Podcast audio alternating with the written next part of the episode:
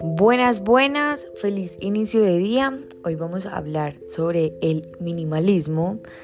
Es que es una palabra que últimamente se escucha mucho. Eh, tal vez es un estilo de vida, un hábito, una moda.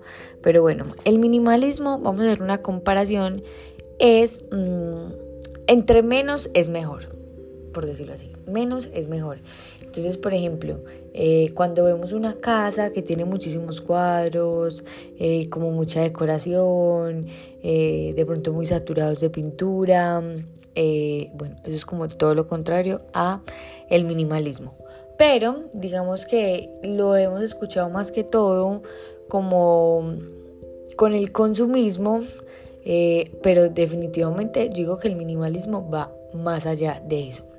Yo me considero que yo soy una persona muy minimalista, pero más que todo, mm, no me considero una persona consumista, pero me considero mucho más minimalista en mi vida en general.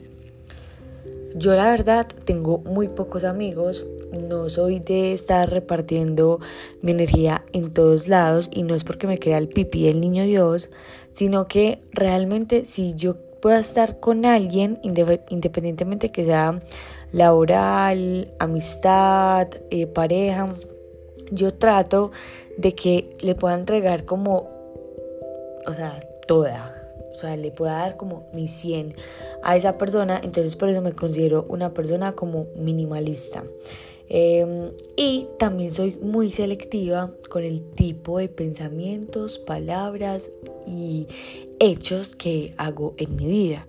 Entonces a eso voy, o sea, el minimalismo no solamente tiene que ver como con la decoración, no solo tiene que ver con que no, pues con que tengas em, solamente dos pares de tenis, eh, con que regales la mitad de la ropa que, que quizás era la que no te ponías, sino también que muchas veces nos saturamos de la productividad, de que si no estamos haciendo constantemente no somos y realmente es que descuidamos muchas veces la parte del ser por estar haciendo y también por estar teniendo.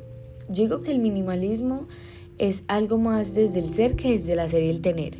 Claramente podemos ver como el detonante cuando una persona es consumista, cuando tiene y tiene y tiene y tiene un montón de objetos. Sin embargo, eh, ¿qué hay detrás de esa persona consumista? Que tal vez, pues no, no, siempre tiene que ser así, pero tal vez hay un vacío que quiera llenar y por eso se llena de un montón de cosas. Entonces, yo, la verdad, siento que desde que soy una persona minimalista, desde que soy una persona eh, que soy un poco más selectiva con lo que voy a comprar, con lo que voy a tener, con lo que voy a, usar eh, y sobre todo como las personas que voy a tener en mi vida, les juro que todo es más tranquilo.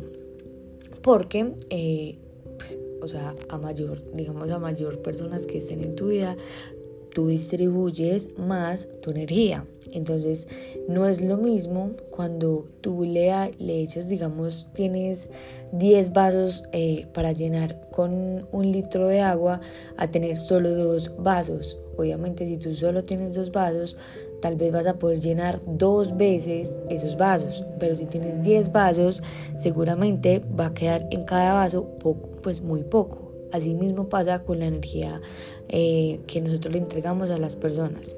No sé si tal vez sirva como el análisis que yo hice eh, o bueno, les sirva a ustedes. Yo la verdad considero que a mí sí me sirve.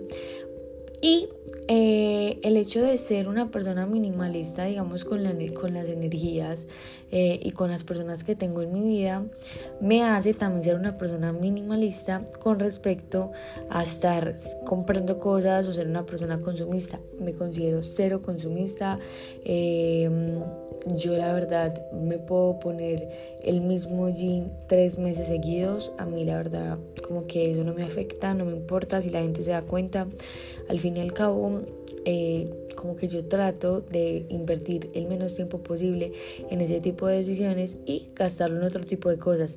Pero eso es algo muy personal y que la verdad, por ejemplo, mi mamá me lo critica mucho, pero porque ella sí es como súper pinky, a ella le encanta pues todo lo de la moda y no quiere decir que a mí no me guste, pero eh, no, pues no le, no le doy como tanta importancia a eso.